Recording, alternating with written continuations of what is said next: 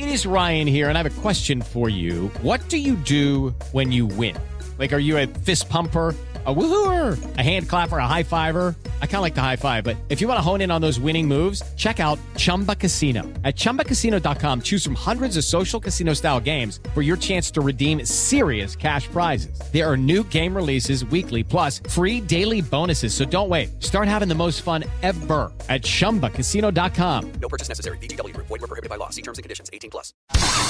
Eh, ¿qué dijeron? Ya se le olvidó al Pepe Toño. No, ya estamos de regreso. En el capítulo anterior hablamos de dos de cinco partes en las que se dividen las, eh, digamos, sanciones para los infractores en la Ciudad de México. La primera es cuando hasta con dos infracciones te restan dos puntos de la placa y de tu carro. Son solo amonestaciones. La tercera parte es cuando te quitan tres puntos. Ahí ya tienes que tomar un curso básico en línea. La siguiente etapa es cuando te quedan solo seis puntos y debes tomar un curso avanzado también en línea. Y en ambos se analizan y aprenden detalles del reglamento de tránsito de la Ciudad de México y lo que sigue es cuando te quedas solo con 5 puntos en las placas y ahí es donde nos detendremos, porque es cuando los infractores deben tomar un curso de sensibilización presencial, es decir, deben ir al espacio donde se imparten los cursos.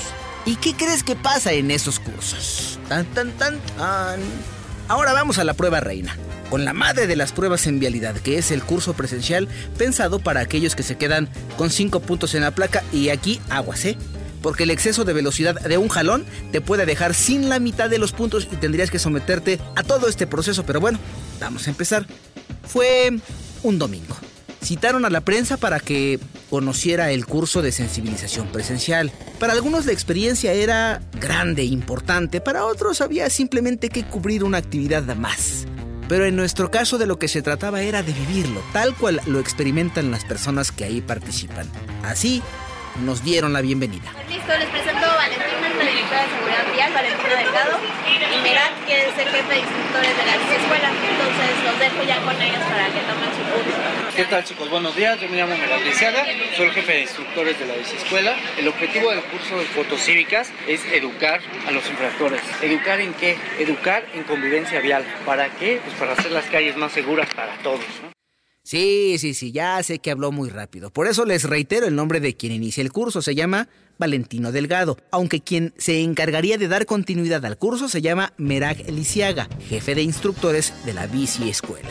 Al inicio nos prestaron un casco protector, de los que utilizan por cierto los ciclistas, aunque honestamente yo pensaba que se iba a utilizar otra cosa. Bueno, yo ni sabía que se iba a utilizar, que íbamos a utilizar esto, que íbamos a utilizar lo otro, tal vez un automóvil en algún lugar con espacios amplios para manejar, pues para que de esa manera nos señalaran todas y cada una de las faltas que cometemos cuando llevamos a cabo algún error o nos van a infraccionar.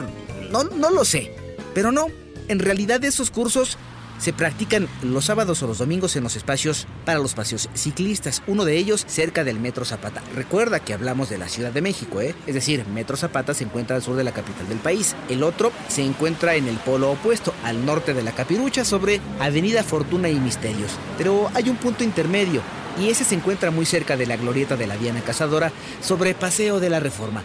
¿Ya conoces Paseo de la Reforma? digamos que es eh, una de las avenidas más bonitas e importantes de la ciudad, si no es que la más de todas ellas. Es un espacio adornado con camellones que igual muestra casas lujosas. Cuando de las lomas de Chapultepec hablamos, o populares como cuando se está cerca del eje 2 norte muy próximos a Tepito, pero bueno, ese no es el tema. El caso es que hay tres espacios previa cita donde puedes tomar el curso. Nosotros acudimos al llamado de la Secretaría de Movilidad de la Ciudad de México, que es la encargada de dar esos cursos y certificar que los infractores lo hayan tomado. El punto fue muy cerca del Metro Zapata. Ahí, quien nos atendió se llama Merak Lisiaga, jefe de instructores de la bici escuela. Nuestro curso está dividido en dos etapas. Una primera etapa teórica, en la cual esta etapa durará 30 minutos, en la cual se les da diferentes aspectos de la vía. La primera que se le da es la convivencia vial. ¿Qué es esto? Enseñar a ver a los infractores cómo se lee a los ciclistas como vehículo. Enseñar las reglas de oro de los ciclistas el que el ciclista ruede en el centro del carril, que es la regla número uno, la principal. Después de esta primera parte, pasamos a una parte donde trabajamos con reglamento de tránsito, los artículos donde va apoyado a los ciclistas, del 1 al 19. Y por último, la tercera parte se les da las 10 reglas del buen conductor. Todo el tiempo se les hace hincapié que la velocidad mata, porque ellos vienen aquí por tener varias multas de exceso de velocidad. Una vez que pasa la parte teórica, pasamos a una parte práctica. La parte práctica está dividida en dos situaciones. La primera es si nuestros alumnos saben andar en bici. Se les da un curso donde se les enseña posicionamiento en el carril, arranque, el uso de la caja bicimoto, los beneficios de las líneas la convivencia de rebase y las señales de los ciclistas, que es súper importante. Insisto, fomentar la convivencia vial para la seguridad de todos. Ok, gracias. ¿Cómo dijiste que te llamas? Yo me llamo Merak ¿Cómo? Yo me llamo Merak Ah, sí, ya me acordé. Bueno, lo que Merak quiso decir es que el curso se divide en dos grandes etapas. Una, la teórica y la otra, la práctica, solo que en la teoría hay subdivisiones. Por ejemplo, se inicia con convivencia vial para seguir con el reglamento de tránsito y aquí se vale aprovechar lo que ya vieron en los cursos en línea, yo sé lo que les digo. Y una tercera parte de la primera etapa. es que aquí hay que conocer las 10 reglas del buen conductor. ¿Saben qué? Voy a aprovechar para compartir con ustedes cuáles son las 10 reglas del buen conductor. Ahí les va. Número 1. No rebases el límite de velocidad. 2. No manejes alcoholizado, es decir, no le estés pegando a tlapego y luego te pongas a manejar. 3. No debes mensajear al manejar. Ya sabes que hay los que están chateando cuando van al volante, bueno. 4. En luz roja, por supuesto que se refieren al semáforo, no hay vuelta continua. 5. Respeta el metro y el medio de los ciclistas, o sea, el espacio donde van los ciclistas. 6. En cruces no señalados, el paso es uno por uno. 7. En motocicleta, por favorcito, use el casco. En coche, use el cinturón de seguridad. 8. No obstruyas el paso peatonal. 9. No te pases la luz amarilla. Y 10. No te estaciones, por favor, en doble fila. ¿Sí? ¿Quedó claro? ¿Dudas? A ver, chavos, ¿dudas? ¿No? Ok, seguimos. Entonces, ahora sí, viene la segunda etapa que consiste en la práctica. Yo en realidad pensaba que nos iban a poner pues, en un automóvil para literalmente subirse con cada uno de nosotros e ir señalando cada una de las fallas. Exceso de velocidad, falta de respeto para con los demás, eh, en fin, algo así, pero no. Realmente es andar en bicicleta y eso tiene un objetivo. O por lo menos eso es lo que nos explicaron. Es algo así como ponerse en los zapatos del otro. Es decir, quienes manejamos un auto, ponernos en el lugar de los ciclistas y los ciclistas... Eh, y los ciclistas... Eh, ¿Qué pensaron? ¿Que iba a decir y los ciclistas en lugar de los peatones? Pues no, porque eso nunca sucede o no por lo menos en este curso.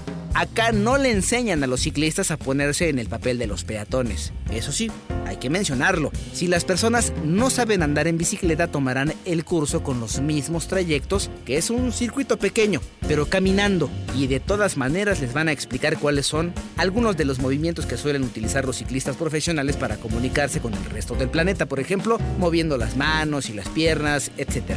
Otro movimiento puede ser, por ejemplo, levantando el puño. Luego, si sacas la mano izquierda y extiendes el brazo es porque avisas que vas a dar vuelta a la izquierda. Pero si tu brazo lo sacas y lo doblas hacia arriba es para avisar que darás vuelta a la derecha. Eso es por los frenos, para que con la mano derecha no sueltes los frenos traseros en caso de que requieras utilizarlos. Y es que generalmente, no sé si lo habías notado, con la mano izquierda frenas la llanta delantera.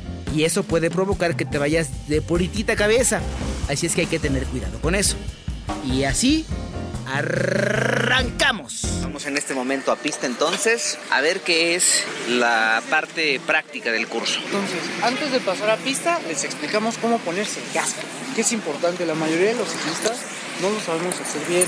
Entonces, les explicamos que nuestro casco viene por tallas, desde extra chico hasta extra grande. Ya para este momento nos habían prestado un casco de ciclista, un chaleco con colores fosforescentes, rodilleras y coderas, todo para subirnos al poderoso potro de metal mejor conocido como la bicicleta de las que pertenecen a Ecobici, por cierto que es el programa vigente en la Ciudad de México con el que se rentan bicicletas a las personas. Nos colocaron ya con protecciones y bicicleta entre piernas en algo así como la meta o el punto de arranque. Y ahí empezó la explicación. Caminando en este momento, esa fue la parte teórica. Ahora vamos a acercarnos a la parte práctica. ¿Qué vamos a hacer? No tengo la más remota idea. Vamos a subirnos una bicicleta. ¿Esta? Sale. Vamos a entrar caminando, ¿vale? Caminando. Me están diciendo que tomé una parte del manubrio con la izquierda y la otra con la mano en el asiento. Y ahí voy, con chaleco, con casco, a ver qué es lo que nos van a pedir. Lo primero antes de subirme una bicicleta es revisarla, porque al fin y al cabo, por ejemplo, si mi bicicleta no tiene frenos, me pongo en peligro. Entonces, los frenos. Entonces, como regla siempre voy a llevar estos dos dedos en la palanca de mis frenos. Y así nos indicaron desde cómo tomar el manubrio hasta cómo hacer las señales que los ciclistas utilizan para dar vueltas eh, y otras cosas. Y no es broma, ¿eh? Aunque no lo crean, nos estaban incluso explicando cómo ponernos el casco, cómo subirnos a la bicicleta. Cuando la neta en otros tiempos pues, simplemente agarrábamos las bicicletas y nos subíamos y ya, hombre. Nada de acomodar el asiento o el manubrio, checar frenos. Si acaso veíamos que no tuvieran ponchadas las llantas las bicicletas y vámonos. Así nos salíamos y andábamos por todas partes, desde el camellón de la esquina hasta el mercado para comprar las tortillas o lo que sea. Ahora no, no, no, no, no. ¿Cómo pasan ustedes a creer? Ahora hay que invertirle para tener una bicicleta porque ya no es nada barato además, ¿eh? Los aditamentos, las protecciones y tanta cosa que venden. No, pues si no le pierden, para todo hay negocio, ¿verdad? Les presento su pista, los dos conos son los que están hasta allá. Yo voy a hacer vuelta a la izquierda, continuamos sobre este carril y nuevamente los dos conos que tengo aquí es vuelta a la izquierda, ¿vale? Adelante. La sigo, ¿verdad? Sí, por favor. Bueno, en este momento vamos en una de las bicicletas, las que generalmente utiliza el gobierno de la Ciudad de México. Es un trayecto corto, vamos a dar vuelta. Ahí hay un cadáver. Y, y hacemos una hilera de ciclistas. Ni hablar.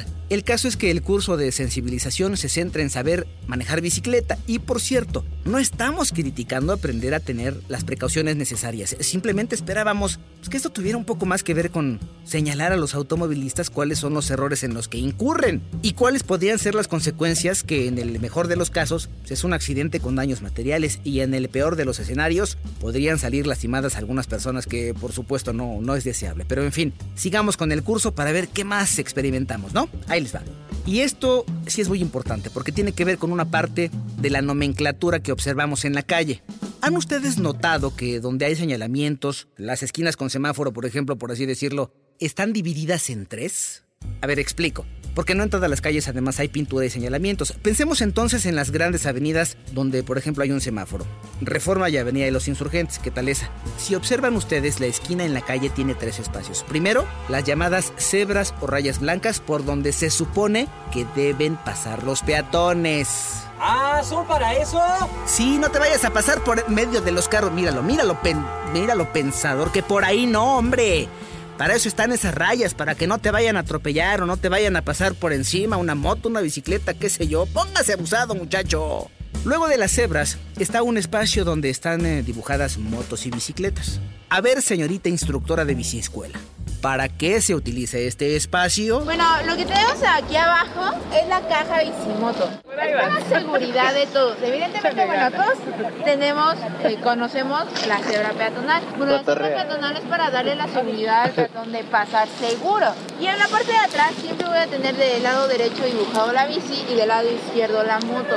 ¿Por qué? Porque evidentemente todos los vehículos motorizados tienen puntos ciegos. Y si yo me pongo entre ellos, voy a generar más puntos ciegos. La caja Bicimoto evita eso. O sea, yo me hago más visible y predecible. Esa es la importancia. Es por eso que las motos y los ciclistas pueden pasarse entre carriles siempre y cuando los vehículos estén detenidos por semáforo, por tráfico. ¿Para qué? Para hacerse visible. Ni más ni menos. Después de las cebras, las motos y las bicicletas y luego los automóviles. En ese orden, porque no falta la combi o el vehículo del transporte público que no tiene ni idea de por qué existen esas divisiones o si lo saben ya les vale gorro y se ponen donde se les pega la gana.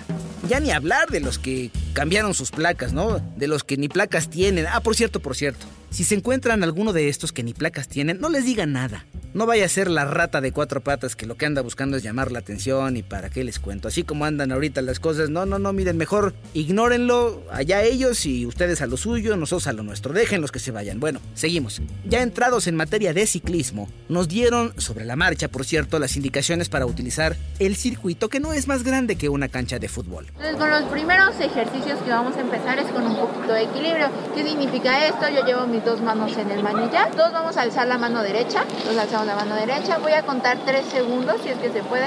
Regreso al manillar. La izquierda, tres segundos y regreso. Si lo puedo hacer un segundo, bueno, lo hago un segundo. Ahora, ¿cómo de las vueltas? Cuando nosotros damos vuelta, no pedaleamos. ¿Qué es lo que tengo que hacer? Si voy a dar vuelta a la izquierda, voy a mantener siempre mi pierna arriba, la izquierda. Y si voy a la derecha, ¿qué pierna sería la que va arriba?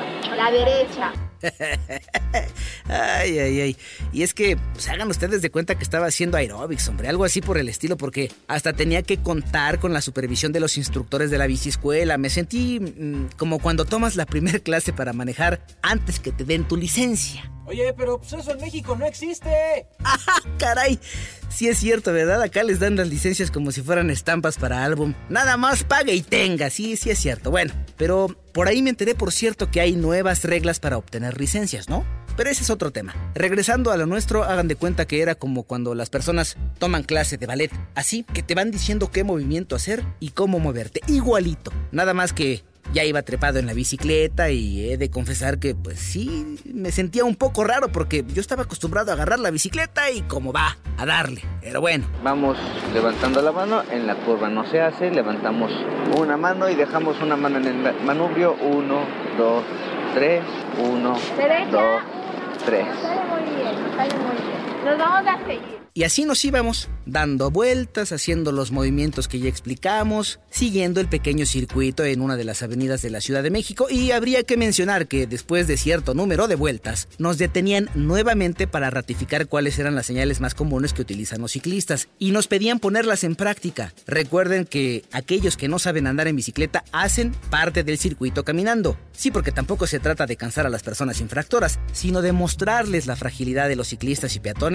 para que piensen dos veces lo que van a hacer cuando vuelvan a manejar sus vehículos. Por cierto, algo que a nadie sobra recordar es por dónde se debe rebasar, en automóvil o en bicicleta, y por qué se debe rebasar de esa manera. ¿Los vehículos por dónde rebasan? ¿Por la derecha o por la izquierda? Izquierda. ¿Izquierda están todos de acuerdo? Sí. Por los dos, Por los dos. lo correcto es la izquierda. Efectivamente, lo correcto es la izquierda. ¿Por qué? Porque el lado derecho no le pertenece ni al ciclista, ni a la moto, ni al transporte privado. El lado derecho es del transporte público, porque es el que más tiempo utiliza el lado derecho, más que un coche particular o que un ciclista. Es por eso que rebasamos por la izquierda. Pero cuando rebaso un ciclista, no es necesario salirme del carril para rebasar. Nosotros vamos en el centro del carril como debe de ser. Y entonces Dani, que es la que va atrás, es la que va a rebasar. Lo primero que tiene que hacer ella es mirar hacia atrás para darse cuenta que puede hacer el rebase. Posteriormente gritará, voy izquierda. Y entonces Ale tiene, dice, es para mí, y entonces tiene que voltearla a ver y se abrirá a la derecha. Y ese espacio que genera es para seguridad para todos. Así es como se rebasa solo a los ciclistas. Con las motos no lo hago. Con las motos, camiones y carros los rebaso exactamente igual. Cuatro metros antes, un metro y medio después, que es lo mismo a pasarme al siguiente carril, y cuatro metros después. Entonces ahorita ustedes se van a rebasar. Pero les pido que se mantengan en el centro del carril y no vayan como víboras al intentarse rebasar. ¿Vale? ¿Cuál es el grito? Voy izquierda. Voy izquierda. Voy izquierda. Voy. Te voy al litro. Y entonces, los gritos de voy izquierda se multiplicaron hasta que nos quedó claro, entre ciclistas, deben de gritarse para hacerse espacio entre ellos mismos para que quepan. Ese es el curso en el que se debe experimentar la vulnerabilidad en la que se encuentran los ciclistas, los peatones en comparación con los automovilistas, no solo en la Ciudad de México, sino en cualquier parte. Reglas, señalizaciones, recomendaciones y sobre todo información de lo que no se debe hacer. Es lo que vas a encontrar en el curso de sensibilización que de esta manera llegó a su fin. Ok, vamos a bajarnos de la bici, chicos. ¿Y qué pasa con las personas que no saben andar en bici? Lo pueden hacer caminando. El curso está O sea, diseñado. esto es el mismo que hicimos pero caminando. caminando. Sí. Personas que no se quieren subir a la bici, que no saben andar. Entonces me estoy poniendo conductor en el papel del ciclista, para entenderlo. Y el ciclista en algún momento se pone en el papel del peatón. Tenemos la biciescuela. La biciescuela es un programa que es como ves, no vienen niños y adultos que hay de ciclismo urbano y para aprender a andar en bici. Y ahora, en cuanto al reglamento de tránsito, para mí, infractor, que ya tengo que venir y tengo que cumplir esto, ¿se me explica algo más del Ya reglamento? pasaste ya por no? el curso en línea básico, que todo el contenido es el reglamento de tránsito. Ya pasaste por el curso en línea intermedio que trae reglamento de tránsito más toda la información sobre los diferentes, manejar exceso de velocidad, manejar eh, alcoholizado, manejar y mensajear porque está mal. O sea, trae todas las explicaciones, trae las declaraciones de víctimas, Podríamos de compartir la sobrevivientes. Y ahorita en la página de fotocívicas está el curso público. Y ya después de que pasaste todo eso, es decir, ya aprendiste el reglamento, ya te sensibilizaste con las testimoniales, vienes a la biciescuela. O sea, es todo junto, o sea, no, no sí. nada más es venir No, aquí. no, Primero me van a Es decir gradual. De hecho, si nos ha tocado que la gente nos dice, ah, en el curso decía este, que 80 kilómetros es una vía de acceso controlado. O sea, como que justo la gente ya viene. Al final de este curso, ahorita por ejemplo que ya terminamos, considerando que soy infractor, ya pasé las otras etapas, ¿se me va a entregar algún documento que me libere Simplemente de...? se valida en el micrositio que ya cumpliste con el curso. O sea, el micrositio te va mostrando las diferentes etapas y te va apareciendo en verde conforme las vas cumpliendo. Entonces ya te aparece como cumplido. Entonces, Con un número de folio, supongo. O sea, yo tengo mi número de usuario y con ese voy validando. Exactamente, tú sacas tu propio usuario y contraseña vinculado a tu número de matrícula. Ya nos vamos. Gracias. Ese entonces es el curso de sensibilización. Y no sé qué les parezca a ustedes, pero yo personalmente esperaba algo más vinculado a las faltas que cometen los automovilistas, que finalmente es lo que lleva a las personas a ser infractoras o a que tomen este curso, pero no, en realidad es convertirnos en ciclistas y conocer una pequeña parte del ciclismo urbano. Y que conste que no los estoy calificando, no, no, no, no estoy diciendo que esté mal o que esté bien, simplemente nos corresponde describirles a ustedes con todo detalle en qué consiste y cuál es su objetivo. La opinión del curso en todo caso le corresponde a ustedes. ¿Ustedes qué piensan del curso de sensibilización? Ahora que lo conocen a distancia pero que conocen ya su contenido. Por cierto, no crean que pasamos por alto a la opinión de aquellas personas que son infractores y que han tenido que pasar por cada una de estas etapas. En una fecha y un lugar diferente, estuvimos en un punto de biciescuela y esperamos a que una mujer, por cierto, que vivió ese proceso, nos compartiera su opinión. Evidentemente, no vamos a revelar su nombre ni la fecha eh, en que la entrevistamos porque ella nos dijo que no quería hablar del tema porque en la Secretaría de Movilidad tienen su nombre, tienen sus datos y nos comentó pues, que ella ya no quería problemas, entonces no daremos más información sobre su identidad, pero sí compartimos con ustedes sus comentarios que además, además no son malos en cuanto al curso. ¿Qué le pareció el curso que tomó?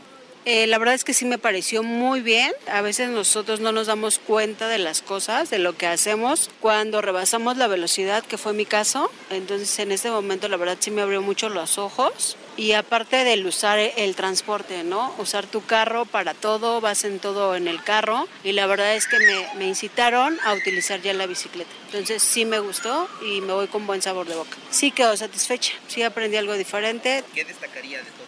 Pues mira, una, el que no tomemos con... Ok, bueno, a mí me dijeron que a los usuarios no, únicamente el levantamiento de imagen. Dentro de, me parece adecuado. Ello. De todas maneras, Gracias. el dato lo tiene Juanito. Perfecto, perfecto. ¿Va? Gracias. Te agradezco, mira, ya ves, me dijeron que no y no quiero que vayan porque tienen mi dato. Gracias, ¿eh? Y es que en el momento en el que hacíamos la entrevista en plena vía pública, se acercó uno de los instructores a decirnos que no podíamos entrevistar a las personas, aunque ya ni siquiera estábamos en donde dieron el curso, y además previo consentimiento de nuestra entrevistada tal y como se puede escuchar. Así es que con todo y eso decidimos ya no insistir, dado el temor que infunden en los usuarios con el hecho de tener los datos de los usuarios. En fin, ahora les corresponde a ustedes opinar. Eso no lo que se requiere. ¿Funciona para el propósito para el que fue pensado? ¿Ustedes se imaginaban que el curso de sensibilización fuera así? ¿Ya les tocó vivir la experiencia? Para hacernos cualquier comentario en ese sentido, les recuerdo que tenemos varias vías de contacto y de comunicación, por ejemplo, las redes sociales como Twitter, donde nos van a encontrar como arroba temorales en vivo o en arroba 889 noticias. Yo soy Pepe Toño Morales y como siempre agradezco la participación de César Alvarado y Juan Pablo Naranjo para la entrega de este episodio que se llama Las Fotocívicas en Vamos con Toño de iHeart Radio. Yo los espero en el próximo episodio. Por lo pronto, hasta la próxima y que la pasen muy bien. Adiós. Judy was boring. Hello. Then Judy discovered ChumbaCasino.com. It's my little escape. Now Judy's the life of the party. Oh, baby, Mama's bringing home the bacon. Whoa, take it easy, Judy.